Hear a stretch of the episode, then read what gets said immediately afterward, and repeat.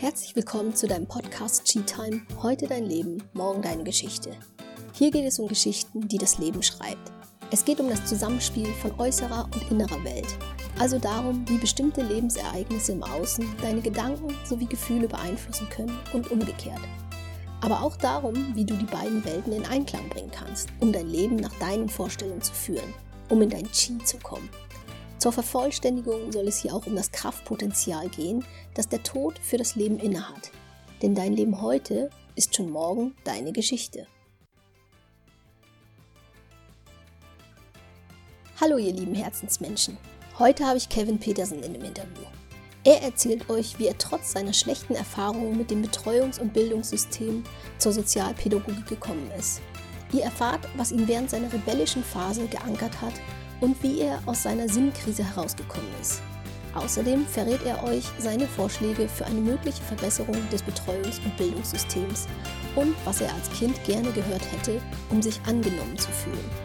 Er berichtet davon, was ihn antreibt und wie er trotz des problematischen Deutschunterrichts Zugang zum Schreiben bekommen hat. Wir sprechen offen über den Tod, wie der Tod ihn zum Veganismus gebracht hat und was ihn bisher vom Freitod abgehalten hat. Und nun wünsche ich euch viel Spaß und Inspiration mit dieser Folge. Hallo liebe Herzensmenschen, willkommen zu meinem ersten Interview.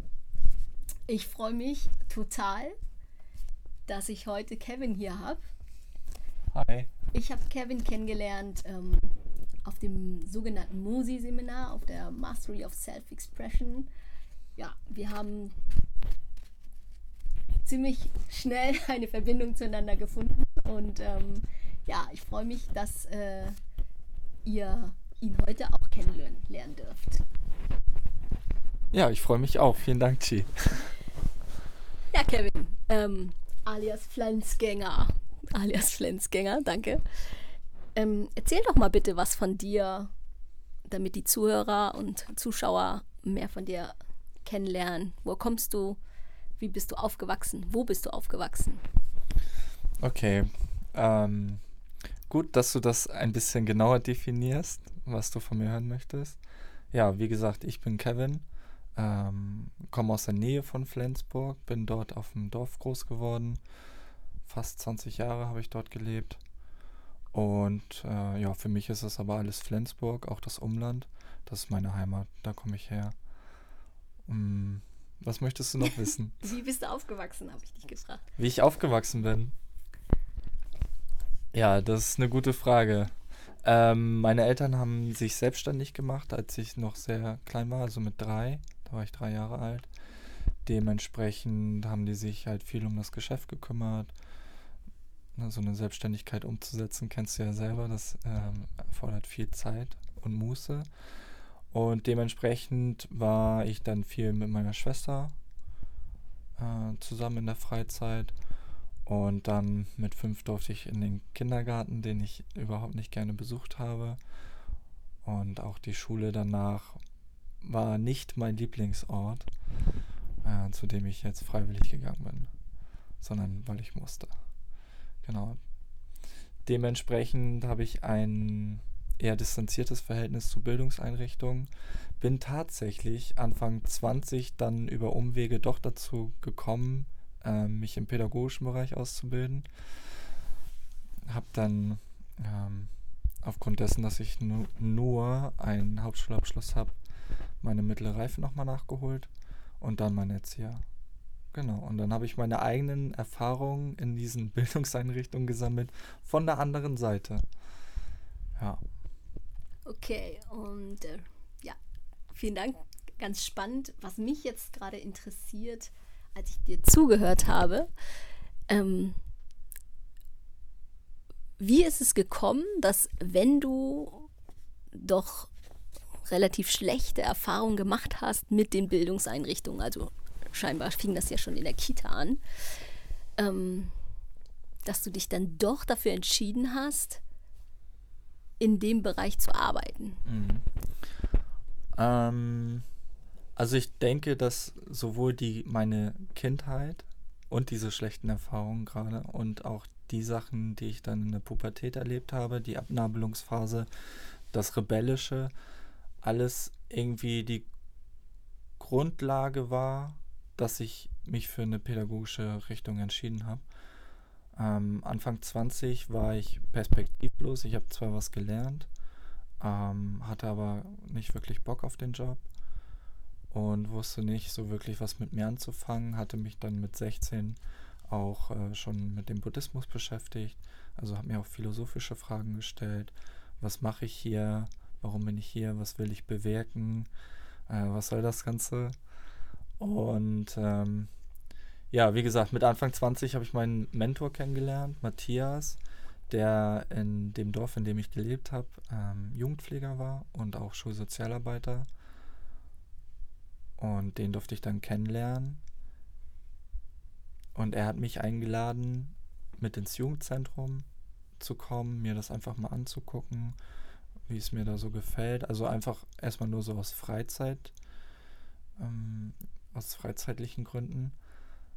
Und wie das Schicksal es so wollte, ähm, ist eine Teamkollegin ausgefallen damals. Er bietet Kennenlernfahrten an für die fünfte Klasse.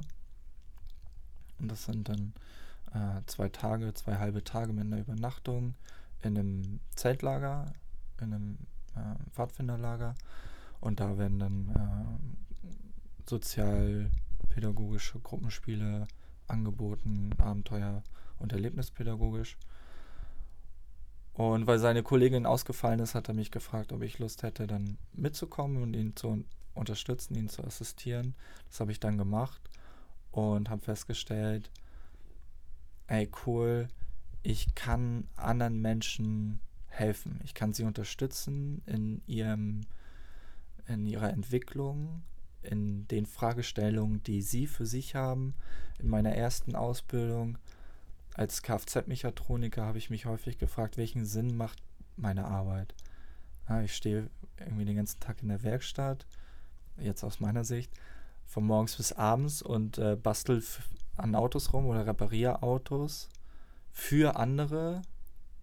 Und das war klar ein sehr mechanischer Job auch. Und es ging darum, Dinge fertig zu machen und zu erledigen und ich habe für mich dann keinen Raum der Kreativität gefunden oder so. Und fand Autos auch doof, weil die sind dreckig und es gibt viele Sonderabfälle und so weiter. Und das war in der Zeit ein großer Konflikt für mich. Und in der pädagogischen Arbeit habe ich halt eine Sinnhaftigkeit erkannt. Also ich kann einfach nur mit meinen Erfahrungen und mit meiner ja, Unterstützung kann ich andere Menschen begleiten. Und das fand ich ganz toll. Also sowohl, dass mein Gegenüber äh, Freude empfindet und ich auch, indem wir zusammen irgendwie spielen oder irgendwas erleben oder oder oder. Und das hat mich dann ähm, am meisten dazu bewogen, ja, nochmal eine Ausbildung zu machen in diesem Bereich. Und du sagtest ja eben, du warst so leicht rebellisch. Meinst du, das hatte was damit zu tun, dass du keinen Sinn empfunden hattest, vielleicht bis dahin, bis du deine pädagogische Laufbahn aufgenommen hast? Du meinst in meiner Pubertätsphase? Die rebellische Zeit in meiner Pubertätsphase? ich weiß es, okay, ja, dann, dann fang doch erstmal damit an. Erzähl doch mal von deinen rebellischen Phasen. Also ich glaube, meine erste rebellische Phase fing auch gleich im Kindergarten an. Okay. Also ich wollte da wirklich nicht hingehen. Mhm. Äh, wie gesagt, ich habe erst mit fünf einen Platz bekommen, weil wir umgezogen sind und dann waren wir auf der, war ich auf der Warteliste und so weiter und so fort. Und dementsprechend bin ich nach meinem Verständnis, auch aus pädagogischer Sicht, relativ spät dann ähm, in den Kindergarten gekommen. Und diese Eingewöhnungsphase war ziemlich heftig, weil ich halt einfach nicht hin wollte. Und meine Eltern aber dadurch, dass sie, ähm, naja, ihr eigenes Unternehmen aufbauen wollten oder aufgebaut haben in der Zeit, halt ihre Zeit jetzt nicht den ganzen Tag im Kindergarten mit mir verbringen konnten, sondern sie wollten ja auch eine Entlastung und auch für mich, dass ich halt einen Raum habe, in dem ich halt spielen kann, in dem ich mit anderen Kindern interagieren kann und so weiter und so fort. Ich wollte das aber nicht. Ich fand das doof und äh, habe mich dann mehr oder weniger schon rebellisch verhalten, indem ich ja da, da nicht sein wollte. Wie können wir uns das vorstellen? Ähm, hast du dann einfach in der Ecke gesessen und geheult oder einfach immer den ganzen Tag mit den Füßen gestampft? Und wie, wie sah das aus, diese rebellische Phase? Also ich kann mich jetzt nicht mehr an alle Einzelheiten erinnern, das ist ja schon ein paar Tage her. Mm, an das, was ich mich erinnern kann, ist so diese Abhol- oder die Bringphase, dass ich dann geweint habe, geschrien habe. Ich bin auch eher ein extrovertierter Typ. Also es war dann eher so mit Schlägen, Tritten, Schreien. Also nicht irgendwie, ich setze mich in die Ecke und weine so mhm. für mich, sondern die Leute sollten das schon wissen, dass ich das scheiße finde. genau. Und äh, dann wurde ich auch relativ früh nicht angenommen von den anderen Kindern, aus welchen Gründen auch immer, kann ich dir nicht sagen ähm, wurde gehänselt aufgrund meiner abstehenden Ohren. Mit fünf schon. Und wurde dann operiert, dass die Ohren angelegt werden, damit es halt besser wird und ich irgendwie angenommen werde von der Gruppe. Mm, meine Eltern haben halt darauf vertraut, was die Fachkräfte sagen, mhm. ne, wie sie damit umgehen. Weil, also ich war, bin ja der erstgeborene Sohn und meine Eltern waren zu dem Zeitpunkt ja auch noch sehr, sehr jung, Anfang 20, Mitte 20. Ähm, woher sollen die das wissen? So, wie, wie funktioniert so eine Übergangsphase? Also wende ich mich ja an das Fachpersonal, das irgendwie ausgebildet ist und geschult ist und Erfahrung in diesen Bereichen hat, wie so eine Eingewöhnungsphase auszusehen hat. Und das hat halt, äh, glaube ich, so rückblickend semi gut funktioniert. Und das hat sich halt dann dadurch äh, gezeigt auch, dass ich mich nicht auf die Kindergärtnerinnen, hieß das ja damals noch, auf die Erzieherinnen einlassen wollte und konnte. Ein Stück weit. Irgendwie von zu Hause raus und dann da in dieses Umfeld, wo, wo ich mich nicht wohlgefühlt habe. Ja. Und dann ging es ja mit äh, sechs, ich bin ja im Sommer, im Sommer geboren. Und äh, war dann quasi nur ein Jahr im Kindergarten. Die Empfehlung von allen Seiten war, ich soll noch ein Jahr bleiben. Ich bin noch nicht so weit für die Schule. Aber ich wollte unbedingt in der Hoffnung, in der Schule wird es besser als im Kindergarten. Und äh, dann bin ich glücklicher oder unglücklicherweise ähm, mit sechs eingeschult worden. Es war jetzt nicht wirklich besser. Auch da ähm, habe ich mich nicht verstanden gefühlt, abgelehnt gefühlt, ausgegrenzt gefühlt, dadurch, dass mh, hm, ich irgendwie keine positive Beziehung zu meiner damaligen Klassenlehrerin aufgebaut habe ähm, und ja auch mich dann von Klassenkameraden oder mich mit Klassenkameraden geprügelt habe, nicht mit allen, aber auch. Oder ganz schlimm natürlich die Jungs aus der Parallelklasse, das waren so eigentlich die die, das Feindbild in, in meiner Kindheit. Ja, und äh, da hat sich die rebellische Seite dadurch gezeigt, dass ich irgendwie aus dem Unterricht geschmissen worden bin oder gegangen bin.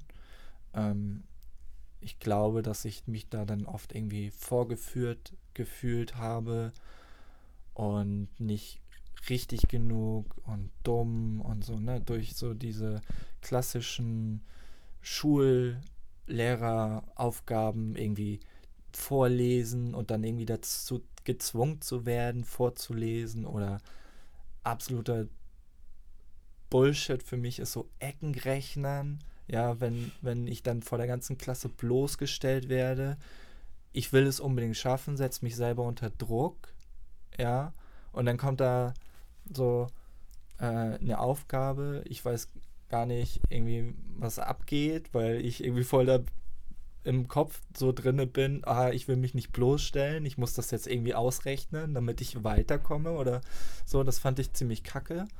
Oder ich kann mich auch daran erinnern, dass es so eine Methode gab, auch Mathe.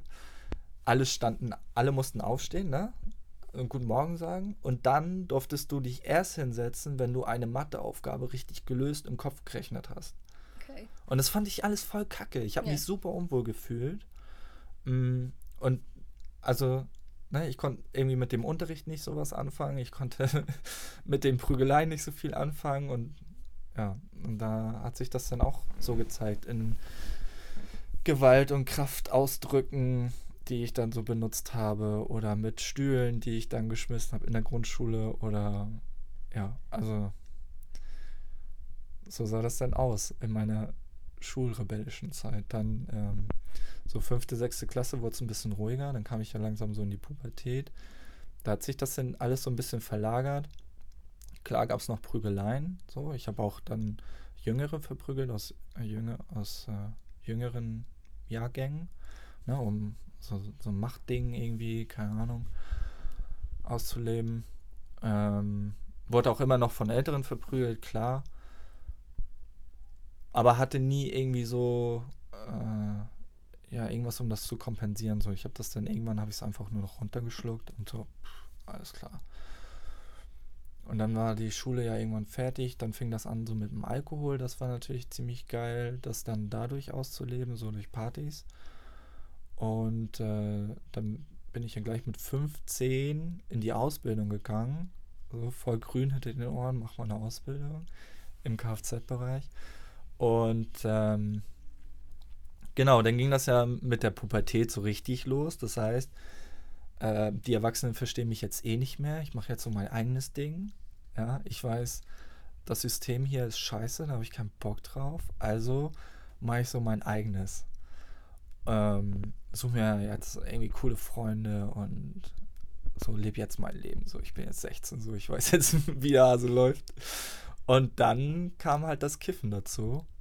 Und das ist äh, eine ziemlich interessante Kombination dann gewesen äh, auf der einen Seite meine Eltern, die sich halt Sorgen gemacht haben um meine Zukunft, um meine Gesundheit, um meine Psyche und so weiter.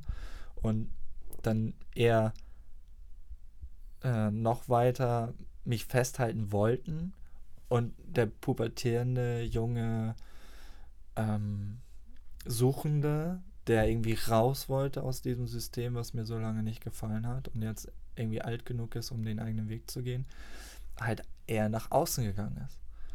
Ja, und da war es dann äh, das Rebellische, naja, wegbleiben, spät nach Hause kommen. Ähm, abgehauen bin ich nicht, aber so, es gab immer noch irgendwas, was mich zu Hause gehalten hat. So, diese Sicherheit, die war schon da. Und äh, das ist auch das, was ich glaube, mich mein ganzes Leben lang immer so geankert hat. Die Verbindung zu meinen Eltern, die Liebe, die ich ja von denen bekommen habe auch wenn die Äußerlichkeiten jetzt nicht optimal waren, das Allerwichtigste war da und das ist die Liebe gewesen. Genau. Mm. Und da sah dann das Rebellische aus. Partys, Drogen, Sachen kaputt machen, klauen, solche Sachen. Und wann kam so ungefähr die Wende. Kam das dann mit, den, mit der Ausbildung im pädagogischen Bereich oder hattest du vielleicht irgendwann so einen erleuchtenden Moment, dass du sagst, so, ich mache jetzt mal Schluss damit und so kann das ja nicht weitergehen? Ja, das eine hat das andere bedingt. Also okay. ähm, ich habe äh, mit Anfang, mit Ende also 19, 20, habe ich eine Frau kennengelernt, die ich dann auch geheiratet habe und mit der ich auch ein Kind habe. Ähm, und das war auch eine rebellische Beziehung. Sie ist auch eine Rebellin, immer noch. Und da haben wir uns halt gegenseitig so angeheizt irgendwie und wollten dann unser Ding machen, so Bonnie und Clyde mäßig. Ähm, was dann aber Mhm, aus verschiedenen Gründen. Ne? Das Kiffen war irgendwie dabei, Eifersucht war dabei, Abhängigkeiten waren dabei. Ne, wir waren beide noch ziemlich jung und das hat alles irgendwie nicht so funktioniert, ähm, wie man sich das vielleicht gewünscht hätte oder wie ich mir das gewünscht habe oder vorgestellt habe. Mhm. Und dann hatte ich ja auch dieses, was möchte ich mit meinem Leben machen? So, ich habe keinen Bock in der Werkstatt zu sitzen, irgendwie 40 Jahre und dann Rente wofür, ne, wir zerstören unseren Planeten, wie gehen wir mit anderen Menschen um. Und da war einfach ein ganz, ganz großer Konflikt äh, und Schmerz auch, ne, auch durch meine Vergangenheit, was mich dann irgendwie immer wieder getriggert hat. Und das ging dann bis zu einem Punkt, an dem ich nicht mehr wollte und nicht mehr konnte. An dem ich fertig war, ausgelaugt. Vielleicht sowas wie ein Burnout oder Nervenzusammenbruch. Und weiß, dass ich noch im, im Garten von meinen Eltern auf den Knien saß und auf dem Rasen eingeprügelt habe und geschrien habe, ihr müsst mich jetzt irgendwo hinbringen. So, ich kann nicht mehr. Es ist vorbei. So, ich weiß nicht mehr, ne, so wie es ist, kann es nicht weitergehen. Das wusste ich, ich bin ja nicht blöd, ne? Also, dass ich jetzt irgendwie nur den ganzen Tag chillen kann und kiffen kann, so, das ist klar, dass das nicht funktioniert und das wollte ich auch nicht, ich wollte ja irgendwas tun. Genau, und dann ähm, hat mein Dad aber vorgeschlagen, ey, wir haben da so einen Jugendpfleger, der ist da neu, der scheint ganz nett zu sein, hast du nicht Bock mal mit dem zu reden? Genau, und dann habe ich Matthias kennengelernt, mein Mentor. Und ähm, diese Begegnung ist für mich der, der Wendepunkt gewesen. Da war irgendwie ein erwachsener Mann, ja, ein Vorbild auch. Mein Dad hat ja viel gearbeitet, war wenig zu Hause oder war er halt ein Wochenendpapa. Und da war irgendwie eine Alternative, sag ich mal so. Ne? Ich hatte irgendwie keinen Opa wirklich, der da war, keine Onkels, was weiß ich, Nachbarn, was man so hat als Kind, irgendwie als väterliche oder als männliche Vorbilder. Und da er sich auch ähm, in der Philosophie auskennt, im Buddhismus, im Taoismus, hat es gepasst. Mhm. So. Und diese Begegnung war dieser Wendepunkt und seine Einladung ja, er hat mir seine Hand gereicht und mich eingeladen, einfach mal mitzukommen und zu gucken. Und das ist eigentlich das, worauf ich vielleicht mein ganzes Leben bis dahin gewartet habe, dass da meiner ist und mir eine Einladung gibt. Nimmt mich so, wie ich bin. Also ich sah ja voll fertig aus so. Ne? Ähm, in dem Alter, in dem Zustand, unter den Lebensbedingungen. Und trotzdem hat er mir diese Einladung gegeben. Und dann habe ich halt diese Zeit dann mit Matthias verbracht und Karin kam dann auch dazu. Sie ist auch eine ganz wichtige Mentorin geworden für mich. Und die haben mich einfach so genommen, wie ich war, mit meinen Ecken und Kanten und mich mitgenommen, aufgenommen in ihre Familie.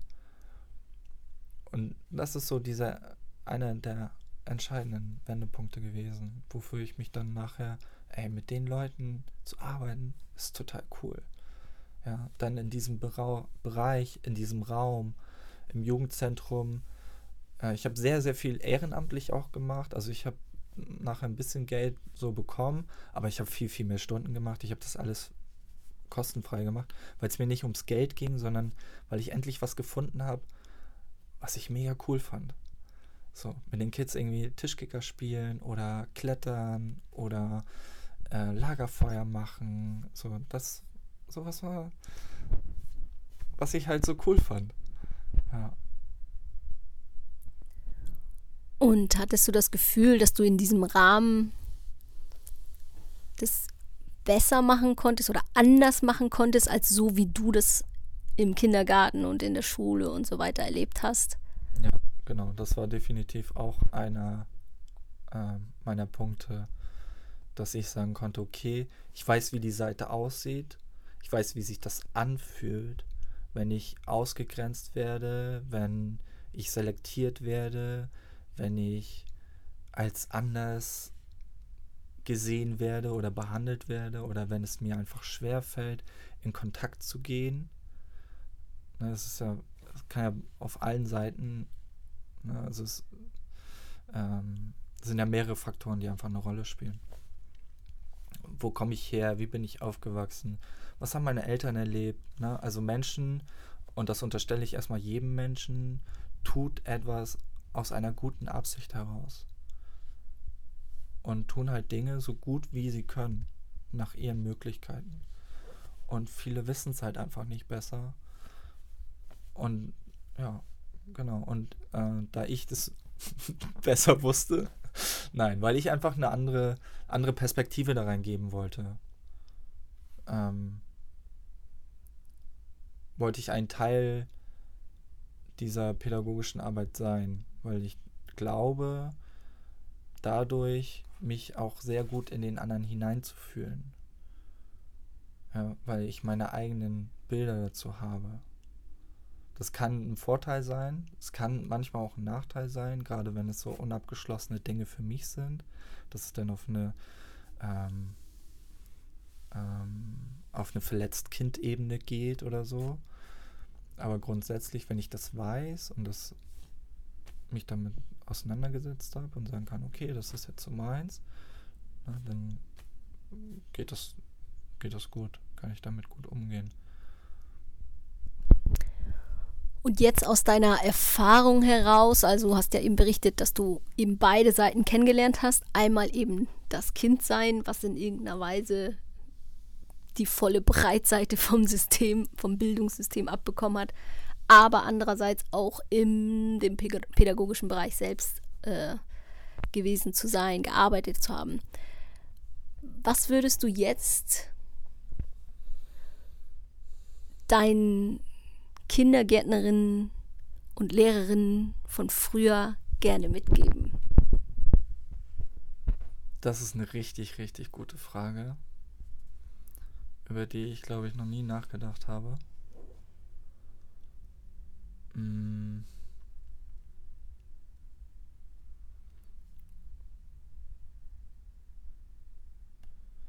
Also wie gesagt, ich gehe auch bei denen davon aus, dass sie das aus einem guten Grund getan haben, was sie getan haben und es nicht besser wussten. Und letztendlich hat alles, wie es passiert ist, dazu beigetragen, dass ich jetzt hier bin und ich dadurch so gewachsen bin, wie ich gewachsen bin. Also erstmal würde ich mich bedanken und ihnen sagen, dass es alles cool ist, so. also dass ich denen nicht böse bin. Oder dass ich da irgendwie Wut habe auf die Person direkt so. Mm ja, also ich kann und möchte denen vielleicht auch gar nicht so diesen Rat geben, dass sie etwas hätten besser machen können. Ich weiß ja nicht, wie sind sie aufgewachsen, welch, welche, ähm, welche Erlebnisse haben die geprägt, die dann dazu geführt haben, dass sie so und so sich so verhalten haben. Vielleicht meinten sie es auch voll gut. Ich kann mich ja nicht mehr so dran erinnern. Das sind ja nur die Dinge, die hängen geblieben sind, sind halt zu so 90 Prozent halt eher so negativ geprägt. Ja, kann ich, also ich würde jetzt nicht sagen, ey, ihr müsst jetzt das so und so und so und so machen. Ähm, ich würde mir wünschen, aber das gilt nicht nur für die Pädagogen so oder die Lehrer, also die Bildungspädagogen. Ich würde mir wünschen für jeden einzelnen Menschen, dass er einfach in sich geht, mit sich, mit seinem Herzen in eine Verbindung geht und die Dinge aus Liebe tut und nicht aus Vernunft. Ich glaube, dass das ist so für mich auch ausschlaggebend, warum ich gerade nicht so im pädagogischen Bereich tätig bin, dass viele so, es gibt halt gesellschaftliche und kulturelle Normen, weil das immer schon so war, die aber nicht so sein müssen nicht hinterfragt werden. Und ich würde mir da wünschen, dass die Leute da offener sind, neugieriger sind, sich trauen und auch den Raum bekommen, Dinge zu hinterfragen. Müssen wir das so machen? Ja, müssen wir dieses scheiß Eckenrechner machen? Oder gibt es vielleicht irgendeine andere Art und Weise, in der die Kinder irgendwie ähm, mitgenommen werden und nicht vorgeführt werden? So, aber das liegt auch in der Verantwortung jedes Einzelnen, weil ich mich dafür entscheide, ob ich das System übernehme oder nicht. Allerdings auch in der Verantwortung unserer gesamten Gesellschaft äh, zu überlegen, wie, wie soll das aussehen? Also wie sollen unsere Kinder dann aufwachsen? Was wünschen wir denn? Was wünschen wir uns für unsere Kinder? Und da gibt es ganz tolle äh, Menschen, die sich neurologisch oder pädagogisch oder psychologisch. Auf allen Ebenen gibt es Fachmenschen, die sich damit auseinandergesetzt haben, was eine glückliche Kindheit ausmacht. Nur findet sich das wenig äh, im Bildungssystem wieder. Ja, eine gute, hm, ein gutes Beispiel ist so Waldorfpädagogik oder Montessori-Pädagogik, also reformpädagogische Sachen, die äh, solche Ansätze ja umsetzen Und wenn du mit Menschen gesprochen hast, die so ein, durch so eine Schullaufbahn gegangen sind, ist es erstmal anders. Sie haben ein anderes Verhältnis zu sich. Und äh, mein absoluter Favorit ist die Natur- und Waldpädagogik, weil ich einfach glaube, dass die Natur der, der schönste Raum ist für ein Kind zu sein und zu wachsen, in Verbindung zu sein. Was würdest du dir von der Politik wünschen? Oder was denkst du, benötigen vielleicht auch die Pädagogen als Unterstützung vom System, damit sie solche reformpädagogischen Ansätze umsetzen können, besser umsetzen können, leichter umsetzen können. Ja, jetzt kommen wir auf die politische Ebene, sehr schön. äh, äh, wie gesagt, es ist ja nicht so, dass es nicht bekannt ist, ne, was jetzt helfen kann und was nicht helfen kann. Und dann darf sich jeder Einzelne die Frage stellen, warum wird das dann nicht so umgesetzt? Und für mich ist, es liegt am Geld jetzt eine zu einfache Antwort, ähm, weil es nicht am Geld liegt. Also klar ist das vom Geld abhängig, aber es ist nicht so, dass wir zu wenig Geld hätten, um solche Sachen umzusetzen. Die Gelder fließen einfach nur in andere Bereiche, die profi profitabler sind. Und wenn ich mir in der Richtung was wünschen dürfte an die Politiker, würde ich mir ein anderes Wirtschaftssystem wünschen. Ich würde mir wünschen, dass wir nicht den Kapitalismus leben, den wir leben, mit, äh, dass es profitorientiert ist und dass es um Wachstum geht. Mm, weil wenn es um Profit geht, und das gilt in, im Schulwesen genauso wie im Gesundheitswesen, dann geht es nicht um den Menschen. Und ich finde, in einer sozialen Gesellschaft sollte es doch um den Menschen gehen. Also um jeden Menschen, nicht nur um den Menschen, der Profit dadurch erwirtschaftet oder die, die dann Benefits haben, sondern für alle. Und ja, da würde ich mir wünschen, dass wir da eine andere Richtung einschlagen. Es ist natürlich nicht nur die alleinige Verantwortung, eine sehr große Verantwortung liegt in der Politik, noch größer in der Wirtschaft und noch größer in der Gesellschaft, weil solange das Volk sagt, ja, wir machen das Ganze so mit, dann wird es natürlich auch weiter laufen. Ja, das ist, also da glaube ich, mache ich mir jetzt nichts vor. Okay, dann den dritten Bereich, an den ich gedacht habe. Was würdest du Kindern sagen, die auch heute noch sowas erleben, wie du das damals in der Schule, im Kindergarten erlebt hast? Du bist toll. So wie du bist. Und dann gehen wir spielen. Und fertig. Also es geht gar nicht, für mich geht es nicht um die Dinge, die gesagt werden. Ja, Menschen können immer ganz viel tolle Sachen sagen und bla bla bla und wir machen das so und so und das ist alles schön und so. Für mich geht es im Endeffekt darum, was dann getan wird. Und wir müssen jetzt nicht irgendwie stundenlang darüber reden, wie wir was machen könnten oder was nicht machen könnten, sondern lasst uns einfach rausgehen und gucken, so was passiert. Ja, offen sein. Hättest du dir das gewünscht damals? Ja, ja klar. Merkst du noch Auswirkungen davon oder kannst du sagen, du bist jetzt komplett fein mit dem, wie es damals gelaufen ist? Ich nehme es auf jeden Fall an, so wie es gelaufen ist, und ich ziehe daraus auch eher eine Stärke. Es motiviert mich auch, es treibt mich auch an.